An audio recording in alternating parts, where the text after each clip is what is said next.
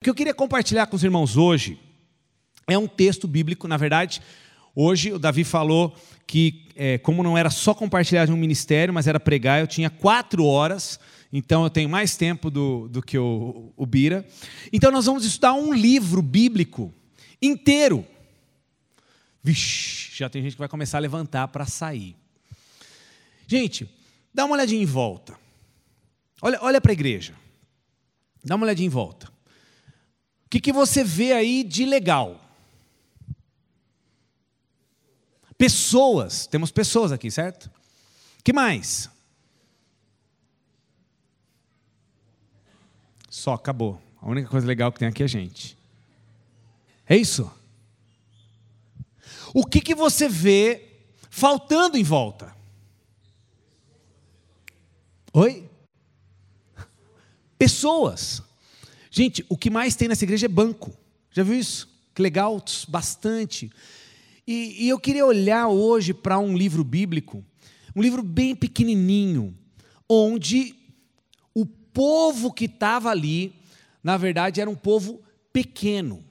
Era um povo menor do que já existiu no passado. Nós estamos falando do povo de Deus, e em certo momento o povo de Deus foi levado da onde eles estavam para um lugar que a gente chama de cativeiro. E ficaram lá. A história de por que o povo de Deus foi para cativeiro é longa, tá bom? Fizeram coisa errada, mereciam, mas eles saem dali e são levados para um outro lugar. 70 anos depois, esse povo retorna do cativeiro. E agora, nesse retorno do cativeiro, Deus usa um líder com um nome estranho. Tá? O nome do líder é Zorobabel. E esse líder traz. Se antes eu tinha um povo inteiro, agora eu tenho 50 mil pessoas retornando. E esse pessoal agora está morando em Jerusalém. Porém, a cidade, Jerusalém, não está tão bonita quanto era antes. As coisas da cidade né, não estão tão legais assim. E boa parte das coisas estão destruídas, caídas, velhas, ficaram abandonadas por muito tempo. E é nesse contexto que Deus levanta um profeta. Um livro curtinho, está lá no finalzinho do Antigo Testamento, e eu quero convidar você a abrir comigo no livro de Ageu. Se você não sabe onde está Ageu, vai para Mateus e volta três livros e você vai achar o nosso livro de Ageu. Ageu, depois tem Zacarias e Malaquias. O livro tem só dois capítulos, gente. Então, mesmo que eu vá pregar um livro inteiro, né, vai ser relativamente rápido. Temos agora, então, um povo, 50 mil pessoas e um líder. E eles tinham uma função, uma, prim uma primeira tarefa. A primeira tarefa deles era construir um templo. E Zorobabel volta com esse povo, e durante dois anos eles caminham nessa tarefa. Mas, gente, construir templo, construir algo grande, puxa, com gente cansada de viagem, com gente que talvez não seja tão nova quanto a gente gostaria, um negócio dá uma empacada. E as obras, elas duram dois anos.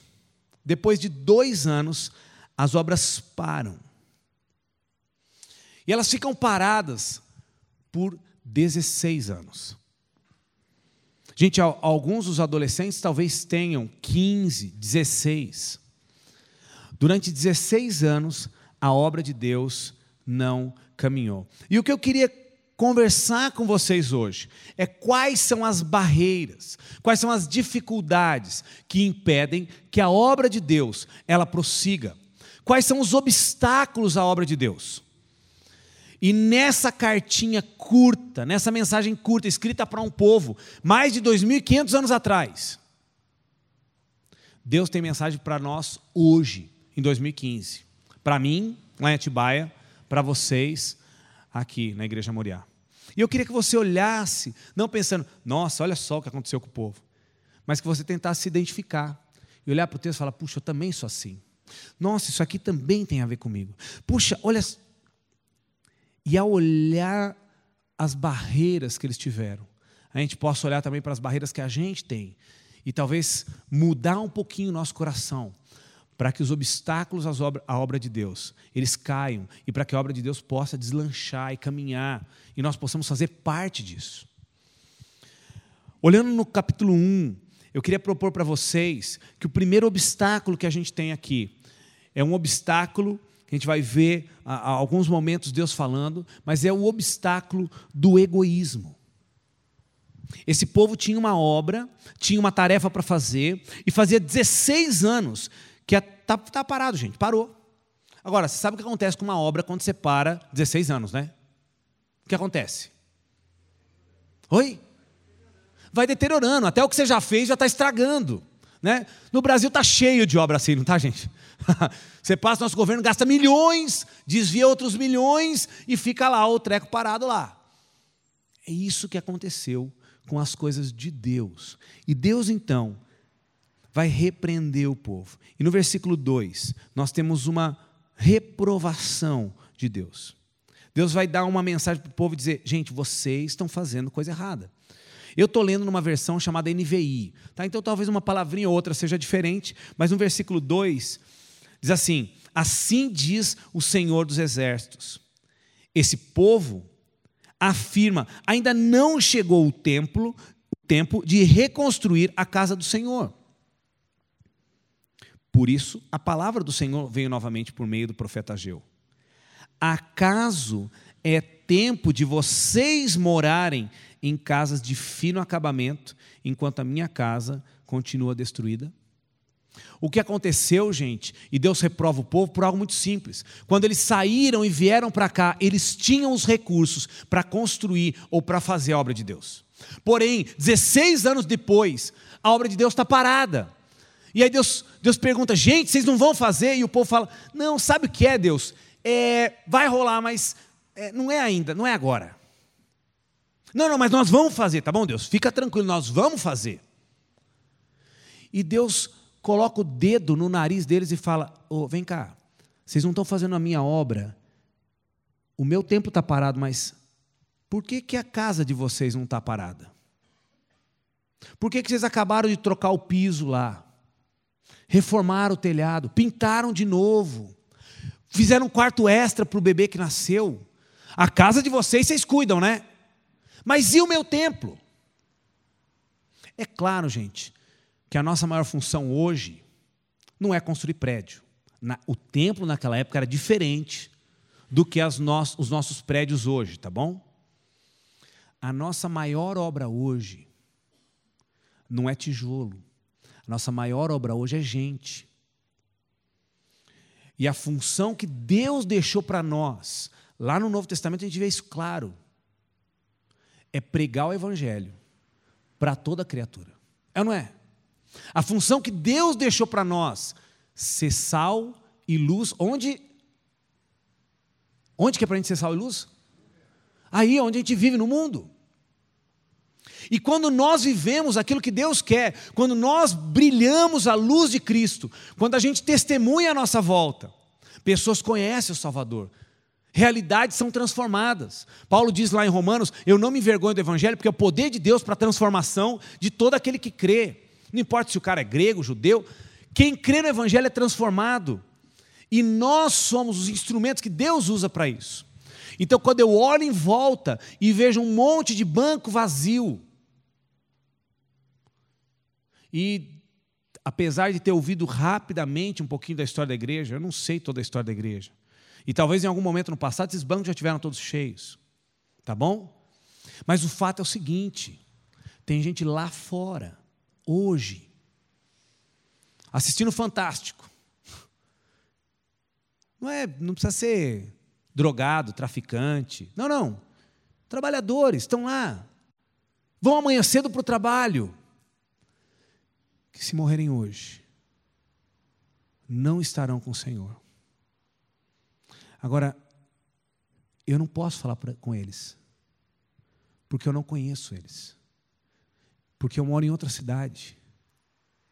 Mas vocês, meus queridos, amanhã de manhã, muitos vão para empresas com 10, 50, 100 pessoas. Muitos de vocês amanhã vão para a escola, numa classe onde a maioria não conhece Jesus. vão para uma faculdade.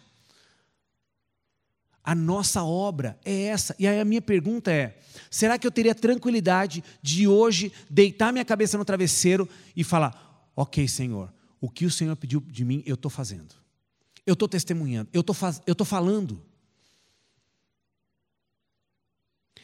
Se Deus perguntasse para eles quando foi a última vez que vocês puseram um tijolinho, eles teriam que falar: ah, tijolinho, ah, foi 16 anos atrás.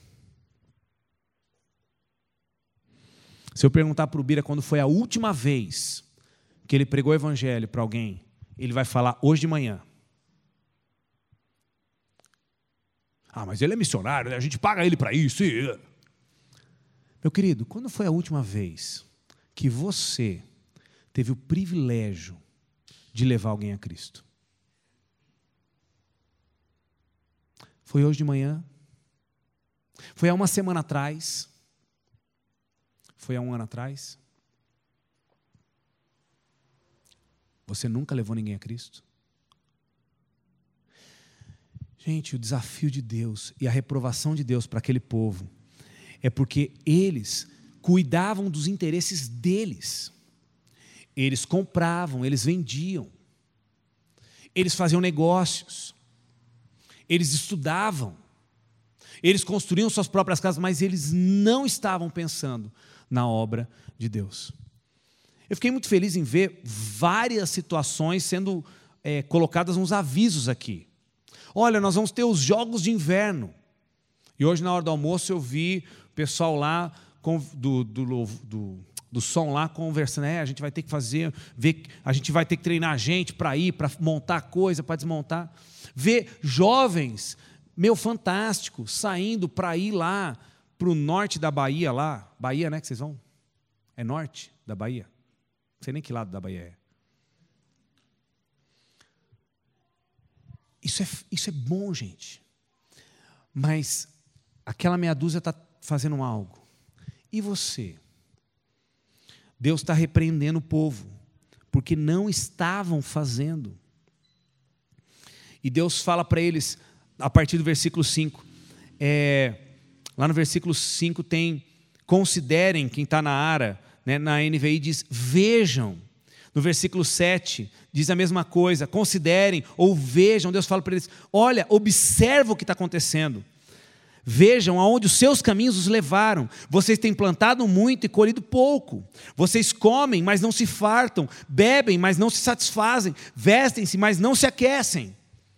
Aquele que recebe salário recebe para colocar numa bolsa furada. E ele começa a dizer que esse pessoal está fazendo, fazendo, fazendo, mas parece que a nossa vida patina e a nossa vida não vai para lugar nenhum. E Deus convida eles então para refletir, pensar no que está acontecendo. A nossa vida está andando nessa roda viva e o tempo correndo tal. Por que isso está acontecendo? Por causa do meu templo, que ainda está destruído. Deus está falando no versículo 9 enquanto cada um de vocês se ocupa com a própria casa. Por isso, por causa de vocês, o céu reteve o orvalho e a terra deixou de dar o seu fruto. Para aquele povo específico, Deus deixou de abençoar, porque falou: vocês não estão fazendo o que eu quero que vocês façam. E a mesma coisa rola para a gente hoje. Parece que a nossa vida vive naqueles mesmos problemas, entendeu? Só briguinha com a esposa, rolam numa situação em outra, o trabalho não desanda, né? o negócio tá, não, não, não vai. Porque talvez a gente gaste muito tempo e muita massa cinzenta para aquilo que não é o importante. A gente gasta muito esforço para ganhar dinheiro, muito esforço para passar na faculdade. Gente, o dinheiro acaba o seu curso daqui a pouco já está ultrapassado. Mas eu fiquei muito. Não sabia da história, mas é, é, essas histórias são fantásticas, né? O que o casal compartilhou aqui, um negão de dois metros, que por um acaso foi para o jogo e ouviu do Evangelho, se converteu. Hoje se tornou genro mas não só isso. Um ministério Que não tem jeito, gente. A gente fica velho e uma hora tem que passar para alguém. Não é verdade? Mas eu tenho um sucessor, eu tenho alguém que está fazendo mais, e o ministério está continuando. E você olha, eu tenho certeza que eles olham para essa história e falam: puxa vida, olha, olha o fruto da minha vida. E você vai ver nas fotos, os netos estão lá no ministério também. Talvez eles não sejam ricos. Talvez eles não tenham uma casa gigante. Talvez não tenham quatro carros na garagem. E talvez os netos nem estejam fazendo as faculdades mais caras do mundo. Mas quando a gente investe naquilo que vale a pena, isso alegra nosso coração. E Deus está chamando o povo para refletir. Vocês estão investindo na coisa errada. O que eu quero que vocês invistam é que a vida de vocês seja luz e vocês tenham o privilégio de ver pessoas se convertendo. A partir do versículo 12, ele responde, né? Deus dá uma resposta para o povo a essa reflexão. Zorobabel, depois fala de Josué, e depois fala de todo o restante do povo, eles obedeceram a Deus. Eles, a ficha caiu agora. No finalzinho do versículo 12, diz que o povo temeu o Senhor. Então Ageu, o mensageiro do Senhor, trouxe essa mensagem do Senhor para o povo. E a mensagem é: Eu estou com vocês. Depois de 16 anos, e gente, problemas acontecem na nossa vida, problemas acontecem nas nossas igrejas. Mas quando os líderes e o povo se ajoelham e falam: Senhor, puxa, a gente quer fazer o que o Senhor quer. A resposta de Deus para nós é: Eu estou com vocês. Lá em Mateus, quando Deus fala para a gente ir fazer discípulo, Jesus diz: Eu estarei convosco todos os dias. Na prática, gente, quando nós estamos fazendo o que Deus quer, Ele está com a gente, e aí a vida flui e as coisas acontecem. Não as que a gente gostaria, talvez, mas as que Ele gostaria. Então a primeira barreira para a obra de Deus não é o demônio. Apesar de ter uns sassuri que, que mexe nos equipamentos de vez em quando. Primeira barreira para a obra de Deus somos nós mesmos. Porque a gente tem preguiça. A gente encosta. E às vezes a gente até gosta de pagar para outro fazer. Não, eu, não eu, dou, eu ajudo no sustento lá do missionário. Não, ele está pregando lá no. Gente, o missionário está pregando lá longe. Amém. Mas aqui, em Americana, na sua classe, é você, meu querido. É você. Primeira barreira é aquele que está dentro de mim eu mesmo. O povo então resolve voltar à tarefa. Ok, nós vamos reconstruir o templo. Essa é a tarefa do povo lá. E eles começam isso. E aí a gente esbarra no capítulo 2, na segunda dificuldade, na segunda barreira à obra de Deus. E no livro a gente vê duas, basicamente. A primeira é o egoísmo, eu pensando em mim mesmo, nas minhas coisas. A segunda é o que a gente vai chamar aqui de desânimo, por algumas razões o pessoal, ao invés de estar animado para fazer a obra de Deus, o povo está desanimado. A primeira delas, que a gente vê logo no comecinho, lá no versículo 2 diz: "Pergunte o, o seguinte". E no versículo 3: "Quem de vocês viu esse templo no seu primeiro esplendor? Comparado a ele, não é como nada o que vocês veem agora?" Vou explicar isso aqui, basicamente assim, gente.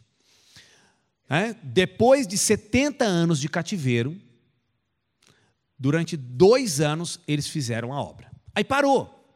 16 anos parado. Tudo feio, né? As paredes tudo preta por causa da chuva, que não é tanta lá, mas também tem. Vamos recomeçar? Vamos. Aí quando eles começaram a fazer, surgiu alguns abençoados. Tá bom? Gente do povo. E começaram a falar assim: "Ah, mas esse negócio não vai dar certo". Ah, mas o outro templo que tinha antes Não, o outro era muito melhor. Mas na minha época, já ouviram essa frase? Na minha época?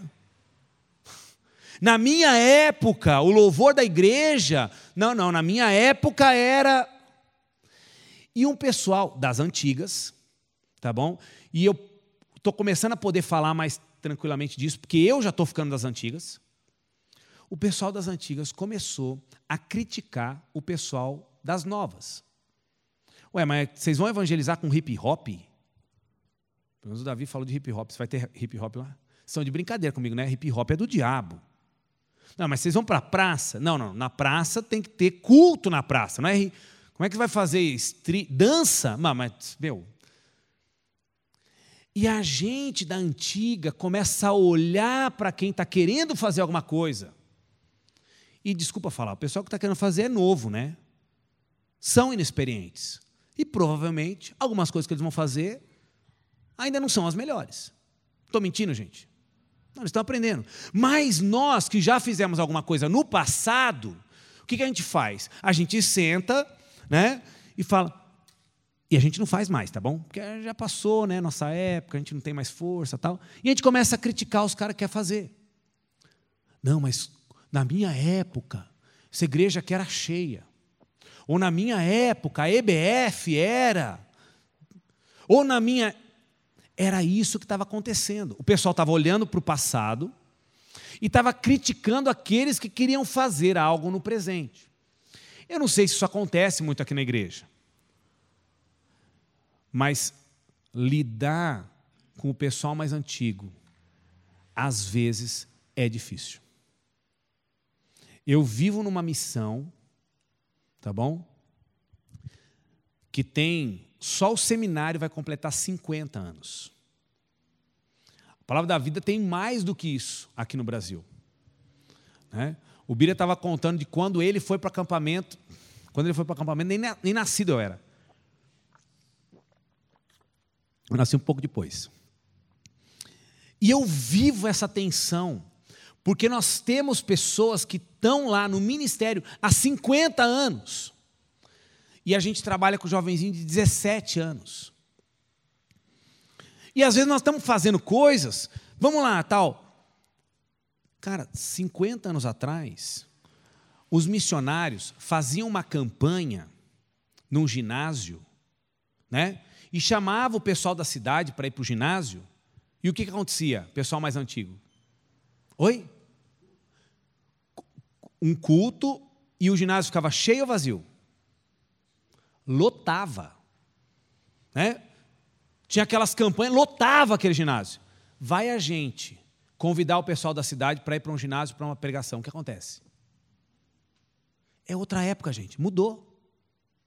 Entende? Não vai lotar daquele jeito, porque o tempo mudou. Naquela época não tinha shopping, não tinha cinema, não tinha nada. Né? Ia ter alguma coisa no ginásio da cidade, ia todo mundo lá. Hoje em dia, se você quer pregar o evangelho, meu, você tem que virar de cabeça para baixo para conseguir alguém parar e ouvir você. E aí você pregar o evangelho do jeito certo, não é pregar um evangelho errado. E às vezes o pessoal mais antigo começa a criticar os mais novos, mas os mais novos estão tentando fazer da melhor forma possível. E ao invés de a gente ficar um criticando o outro, a gente deveria perceber: os tempos são diferentes. Não dá para fazer igual era antes. Antes era antes e agora é agora. Nós estamos no mesmo time. Vamos nos ajudar. Os mais antigos têm experiência e podem ensinar para os mais novos. Os mais novos têm energia e podem fazer talvez o que os mais antigos não tenham mais gás para fazer.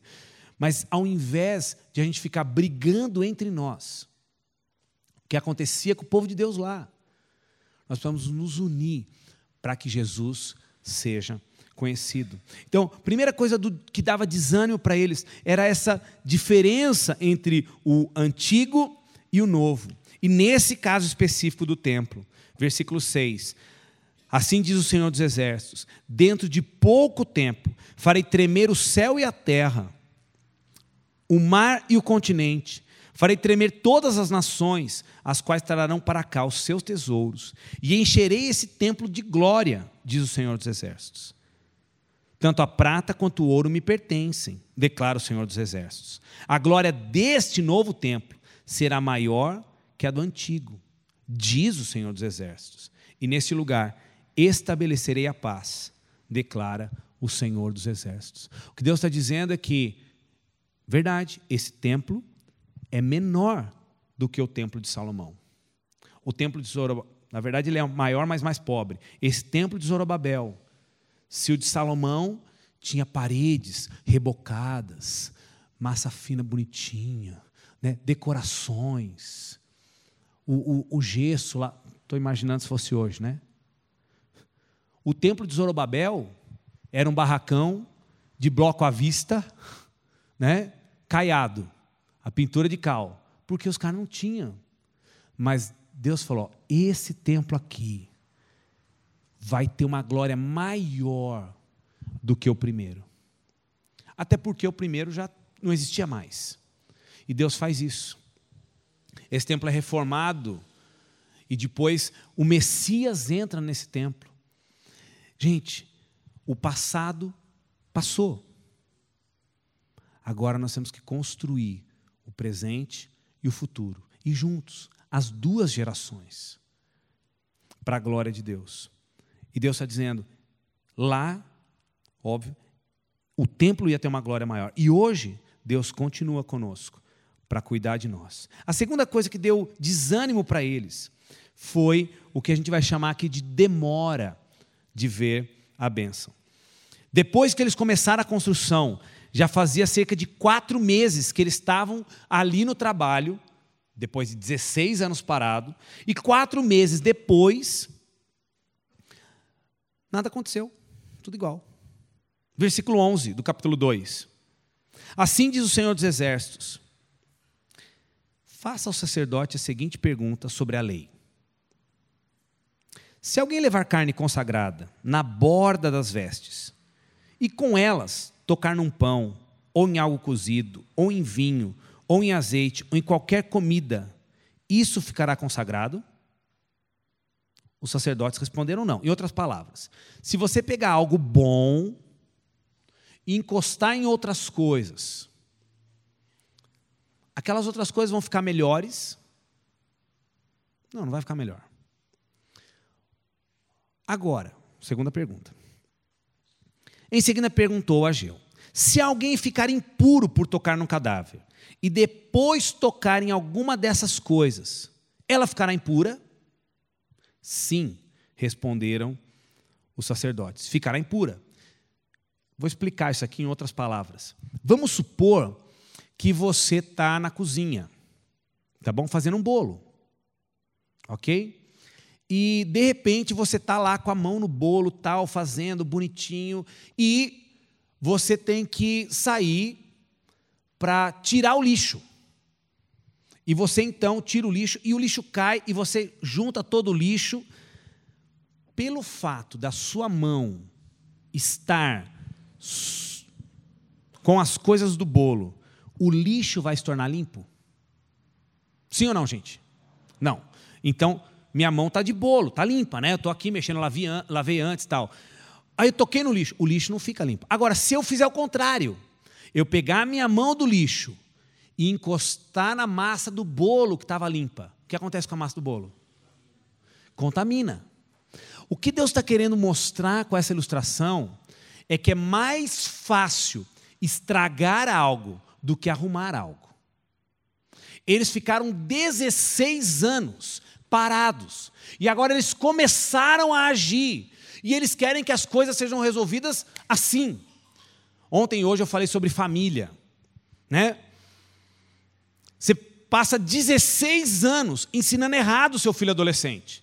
E de repente um dia você vem para o culto e fala: Não, agora eu vou fazer tudo certo. E você chega para o seu filho e fala: Filho, agora eu vou fazer tudo certo contigo. Estou orando por você.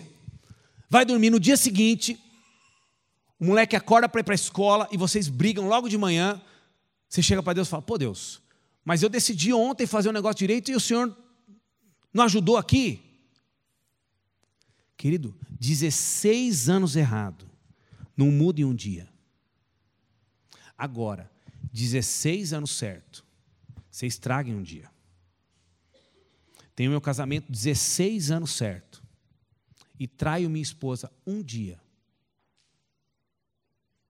Acaba com tudo, não acaba? Em outras palavras, gente, paciência. Eles estão desanimados porque não estão vendo a coisa acontecer. Pois é, continua trabalhando. Poxa, mas eu estou vindo na igreja, estou dando meu gás, estou ajudando em ministério, estou orando pelo pastor, estou dando meu dízimo, estou evangelizando meus vizinhos, inclusive tem um vizinho que evangeliza há cinco anos e nada acontece. Continua. Um exemplo que eu tenho para dar para vocês disso é meu pai. Gente, meu pai tem quase 80 anos de idade. E durante anos e anos e anos, eu preguei de Jesus, meu pai. Eu falei de Jesus, meu pai, de todas as formas possíveis e imagináveis.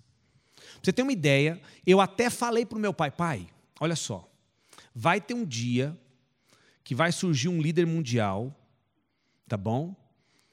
Que vai dar fim nas Bíblias, que vai dizer que ele é o, ele é o cara, não acredita, tá? Acha uma Bíblia, esse cara chama anticristo.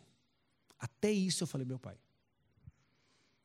Gente, de todas as formas, né, com mágica, com conversa, com passar filme na televisão, e nada do meu pai se converter.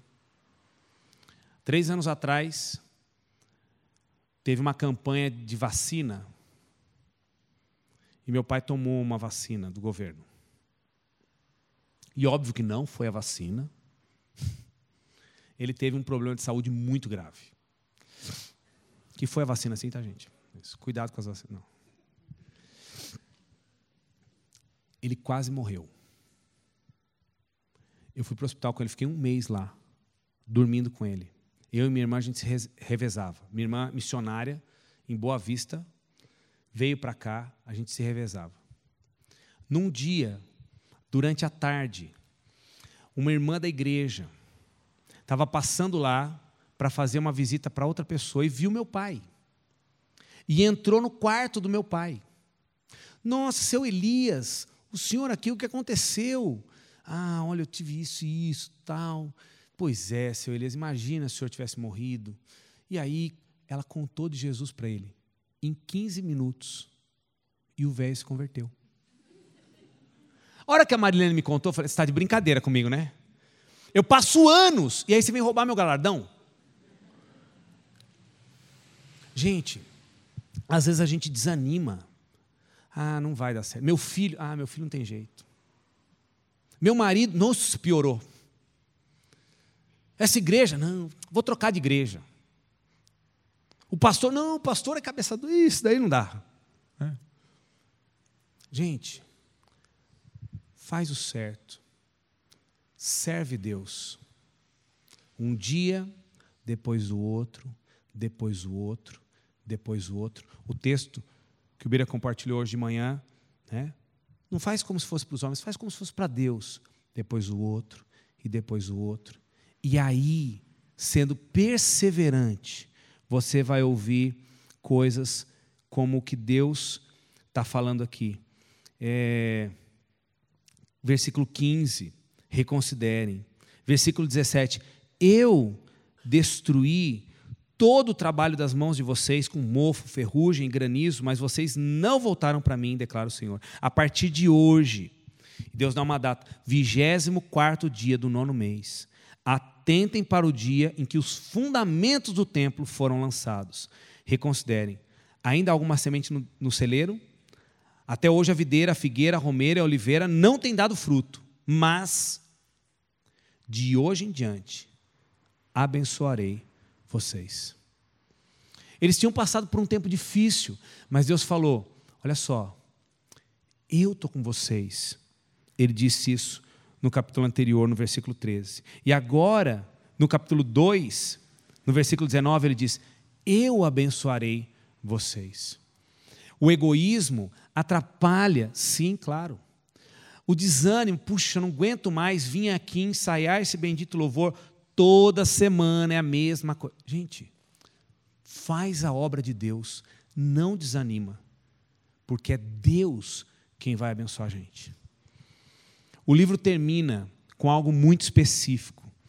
E o finalzinho dos versículos 20 a 23, quando se tinha né, dúvida, ele fala especificamente para uma pessoa aqui. Dos versículos 20 a 23, não está falando para o povo, está falando para um homem chamado Zorobabel. Gente, Zorobabel tinha trazido 50 mil pessoas. Zorobabel tinha começado a construir o templo e o povo parou. E fazia 16 anos que ele é o líder e ele olha para aquela ruína do templo todo santo dia e fala: Minha tarefa era ter feito o povo construir isso. E eu não consegui fazer minha tarefa. Um dia após o outro, após o outro, após o outro. O que eu vou falar agora, nem todos vocês vão entender. Mas você que é líder, presbítero, pastor, diácono, professor, diretor de algum curso, de alguma coisa, você sabe que tem momentos onde a gente olha e fala: Meu, o que eu estou fazendo não está dando certo. Eu ensino, ensino, ensino. Deus teve cuidado de mandar um bilhete para um homem. A palavra do Senhor veio a Ageu pela segunda vez no vigésimo quarto dia do nono mês. E a palavra era: diga a Zorobabel. No versículo 23, ele disse para Zorobabel: Naquele dia, declara o Senhor dos Exércitos, eu o tomarei, meu servo Zorobabel, filho de Selatiel, declara o Senhor, e farei de você um anel de selar, porque eu o tenho escolhido, declara o Senhor dos Exércitos. O livro termina com uma palavra para os líderes. E eu queria terminar também olhando para isso, dando uma palavra para os líderes. Se existe uma pressão na igreja, no povo, em nós a pressão é maior. Eu não conheço todos os líderes daqui. Eu conheço Davi, porque a gente se conhece há muitos anos. Mas a palavra de Deus para vocês, como diz lá no Novo Testamento, é que aquele que almeja o ministério, excelente obra almeja. Se você está no ministério, Deus tem algo especial para você. E Deus quer usar a sua vida, sua vida, Davi, e a vida de vocês, líderes, para motivar o povo, para levar o povo a cumprir a obra que Deus tem. Mas às vezes é difícil. Nós que somos líderes, nós somos os primeiros alvos das críticas. Nós somos os primeiros a ser abandonados. Pessoas que a gente ajuda e acompanha e busca, às vezes, nos piores lugares. Quando dá um probleminha, nós nos tornamos alvos da ira, da indignação dessas pessoas. O Novo Testamento diz que a gente deveria valorizar os nossos líderes. O Novo Testamento diz que a gente deveria tê-los em alta conta, porque eles zelam por nós. Então, a minha palavra para você que é líder, seja aqui ou seja num ministério fora daqui, não desiste. Se nós estamos num ministério é porque Deus nos escolheu para estar lá. Não somos melhores do que ninguém. A gente não é melhor do que qualquer pessoa que está aqui na igreja. Mas Deus tem uma tarefa para a gente. E se Deus nos deu, Ele vai nos capacitar. Não desiste. Continua. E você, meu querido, que vê o seu líder, seu professor, Ajuda esse cara. Você que é adolescente, tem seu líder lá de adolescentes, olha para ele e fala: puxa, ele está ele tá tentando me ensinar coisas. Eu, quero, eu vou valorizar ele. Você que está na classe escola dominical, todo domingo aquela aulinha, você chega lá, senta e depois vai para casa. A pessoa que está te ensinando gastou horas, preparou aquilo, trouxe para você. Valoriza isso. Ora por ele, apoia ele, ajuda ele. Fala: olha, Obrigado porque você tem ministrado para mim. Eu quero te ajudar. Eu, eu... Dois desafios, duas dificuldades à obra de Deus. nosso próprio egoísmo e o desânimo em situações difíceis. Mas nas duas situações, Deus disse: Eu estou com vocês. Por isso eu queria deixar um último versículo. Queria convidar você a ler o texto comigo. E queria que a gente terminasse olhando para esse texto como um desafio para nós. Mesmo que a gente esteja desanimado, o texto diz que se eu buscar o reino de Deus, o demais Ele vai cuidar de nós. Vamos ler junto? Vamos lá? Um, dois, três e. Busquem, pois, em primeiro lugar, o reino de Deus e a sua justiça, e todas essas coisas lhe serão acrescentadas. O povo em Ageu buscou primeiro todas as coisas e ficou sem nada. Deus falou: busca o meu reino e a minha justiça. E se você precisar de algo, sou eu que vou cuidar de você. Ok? Feche seus olhos. Vamos orar. Como o desafio maior é voltado para alcançar pessoas, eu queria que já agora, nesse culto, nesse finalzinho de, de, de culto, você pensasse em pessoas que estão à sua volta, que não conhecem Jesus. E eu queria que você escolhesse pelo menos um nome para nós orarmos por essa pessoa. Queria que você pensasse, Senhor, quem não te conhece, que está à minha volta, e eu queria que você colocasse esse nome na sua mente. E eu quero orar agora por você e por essa pessoa.